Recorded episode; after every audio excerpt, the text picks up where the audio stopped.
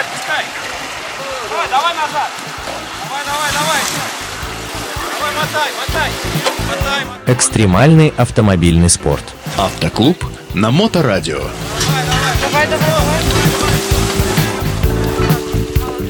Здравствуйте, уважаемые любители суровых рамных внедорожников. На волнах моторадио передача «Оффроуд для всех», а это значит, что в студии снова Роман Герасимов. А в этой передаче мы продолжим рассказ о становлении одной из самых легендарных внедорожных моделей Land Rover Defender. Спросить, куда я делся, Чироки, посмотри туда. Уникальная история, уникальна и сама машина. Итак, пристегивайтесь, надевайте шлем, поехали. Потом ребенок. В прошлой передаче мы говорили про родоначальника Land Rover Series One, который выпускался с 48 по 58 год. Итак, славная история продолжилась Land Rover Series 2, который в свою очередь выпускался с 58 по 71 год. Второе поколение имело, в общем, те же колесные базы длиной 223 и 276 сантиметров, но теперь над созданием кузова работал отдел моделирования Rover. Они представили новый дизель объемом 2,25 литра, который стал базовым двигателем аж до середины 1980-х годов. Это простая и неприхотливая дизельная четверка с скромной мощностью 62 лошадиные силы. Это первый по-настоящему популярный дизель от Land Rover после целых 20 лет господства под его капотом бензиновых агрегатов. И, кстати, именно благодаря этому дизелю с его длинным блоком Пятидверный Серис получил в свое время базу 109 дюймов, которая оставалась такой до прекращения производства всех Series в 1985 году. Для модели 109 Land Rover сохранил 10-местную компоновку, но также сделал опциональную 12-местную версию, которая технически в Великобритании классифицировалась как автобус. Серию 2А часто некоторые специалисты считают отдельной моделью после ее выпуска в 1961 году. Эта модель считалась самой надежной, но фактически внешне ее очень трудно отличить от серии S2. Стоит также сказать, что становлению Land Rover в качестве легенды в то время здорово способствовало появление в фильмах и телешоу по всему миру. По совокупности всех характеристик, на волне популярности он начал доминировать на крупнейших мировых рынках внедорожников, включая Австралию, Ближний Восток и Африку. Следующее, третье поколение Land Rover Series выпускалось с 71 по 85 год. В поколении Series 3 Land Rover продолжил использовать шасси 2А, но его стало легче внешне отличить по фарам, которые теперь располагались на передней части крыльев. Это изменение было внесено в соответствии с мировыми правилами освещения, включая и те, которые были необходимы для эксплуатации сертификации в США. Он также получил синхронизаторы на всех четырех передачах, что наконец сняло необходимую, так сказать, грузовую двойную выжим сцепления. И он приобрел ну, роскошенную на то время литую пластиковую приборную панель, а вот не тот острый металл, торчащий повсюду. Трансмиссия также была усовершенствована, внесены изменения в избежании поломки полуосей заднего моста при длительных тяжелых нагрузках. Для экспорта и для конкуренции с набирающими популярность автомобилями Toyota и Nissan в 1979 году была произведена модель V8 на шасси 109. 3,5-литровая, бензиновая, V-образная восьмерка выдавала на гора, ну, представьте, барабанная дробь, сколько бы вы думали, 95. 95 лошадиных сил Карл. Ну и этого, в общем, по тем временам было немало. У модели Land Rover Series долгая и легендарная военная карьера. А у второй серии А и серии 3 были версии, построенные для использования в военных целях, в частности, чтобы их можно было перевозить на вертолетах. А ширина у них была уменьшена, чтобы они помещались на стандартный транспортный поддон, а панели кузова можно было легко снимать для облегчения. Иногда они прикреплялись к поддону с парашютом и выбрасывались из самолетов а, для использования спецназом на вражеской территории. Кстати, это часто практиковалось во время Первой войны в Персидском заливе.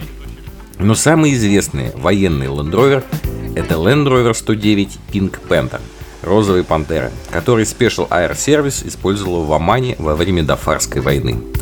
Официальное название этой машины, конечно, другое, а гораздо более прозаичное и скучное LR-109 Rover 11 или э, по-военному FV-18064. Пожалуй, это самая известная из всех машин специального назначения, сконструированных британскими конструкторами в Солихале.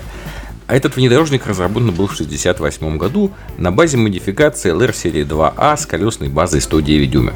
Название Pink Panther, оно не является официальным. И автомобиль получил это прозвище за характерную окраску. А, ходит легенда, что однажды самолет военный выкрасили в розовый цвет, чтобы выделяться в пустыне, но когда он разбился, наоборот, его никто не смог найти. И э, так выяснилось, что розовый цвет отлично подходит для камуфляжа в пустыне, особенно на рассвете э, и в сумерках. Примерно 20 доживших до наших дней автомобилей являются самыми ценными и востребованными у коллекционеров Land Rover. Э, чем же интересна эта машина? По сравнению с гражданскими автомобилями Series 2A, специальный Land Rover Pink Panther имел весьма серьезное отличие. Начнем с общей компоновки. На автомобиле полностью отсутствовала крыша, боковые двери и ветровое стекло. И сделано это было для того, чтобы экипаж, который состоял всего лишь из трех человек, имел возможность быстро покинуть машину. Кроме того, такая компоновка не ограничивала сектора обстрела при ведении огня из двух бортовых пулеметов или личного стрелкового оружия. Дополнительно за передними сиденьями разместили укладку переносного РПГ, а за кузовом с заднего борта машины была смонтирована специальная грузовая платформа для размещения инструментов, комплектов э, запчастей, запасов воды, продовольствия и специального оборудования. Внедорожник для специальных операций патрулирования и дальней разведки, соответственно, должен был обладать достаточной автономностью, чтобы действовать вдали от баз снабжения на протяжении ну, нескольких суток. И вот любители автомобильных экспедиций сейчас это оценят. В «Розовой пантере» установили 4, 4 топливных бака, два основных и два дополнительных. И в общей сложности это давало запас топлива чуть более 450 литров, а, что в свою очередь обеспечивало запас хода почти в 1800 километров. Пихатель э, ставили рядный четырехцилиндровый, бензиновый, в общем, довольно скромный, объемом 2,28 но специально для LR108 Rover 11 Pink Panther его форсировали, повысив мощность с 68 до 77 лошадиных сил. Конечно, сейчас, в 21 веке, эти цифры нас мало впечатляют, и тем не менее это было э, движение вперед. Коробка передач была механической, четырехступенчатой, с синхронизаторами третьей и четвертой скоростей. Максимальная заявленная скорость составляла 110 км в час, но я думаю, что это при его весе это, скорее всего, под горку, еще и с попутным ветром. Ну вот реальная крейсерская, ну что-то порядка 70, это уже похоже на правду. Итак, коробка раздатка стандартный, полный привод отключаемый.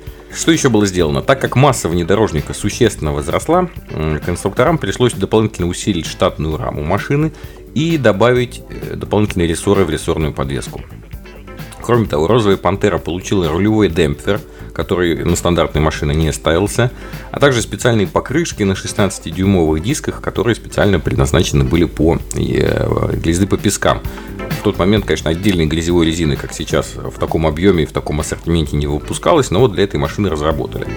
Машина комплектовалась э, двумя запасными колесами, одно из которых крепилось на переднем бампере, почему довольно смешно крепилась. Если вы найдете фотографии в интернете, вы увидите. Ну а вторая размещалась традиционно в грузовом отсеке. Внедорожник был оснащен двумя радиостанциями, одна из которых была коротковолновой. И что интересно, еще были в нем навигационные приборы. Внимание, навигационные приборы. Два солнечных компаса очень оригинальной конструкции. Один находился на передней панели, а второй крепился в дополнительном топливном баке за сиденьем водителя. То есть, да, солнечные компасы. Также на автомобиле было установлено два аккумулятора. Напряжение бортовой сети оставалось 12 вольт. А дополнительно устанавливалось два мощных прожектора в передней части и в грузовом отсеке. Всего было изготовлено 72 таких автомобиля, ну и почти все они поступили на вооружение 22-го полка САС. В начале 69 года машины отправили в Оман, где вот они, собственно, и приняли участие в боевых действиях против повстанцев Национального демократического фронта освобождения Омана в ходе локального конфликта в провинции Дафар. И на сегодня у меня все. И в следующем выпуске мы продолжим историю легендарной внедорожной серии. Вы слушали передачу «Оффроуд для всех» на волнах Мото Радио Онлайн. И с вами был ее автор и ведущий Роман Герасимов. До новых встреч в эфире. А, да, вы это...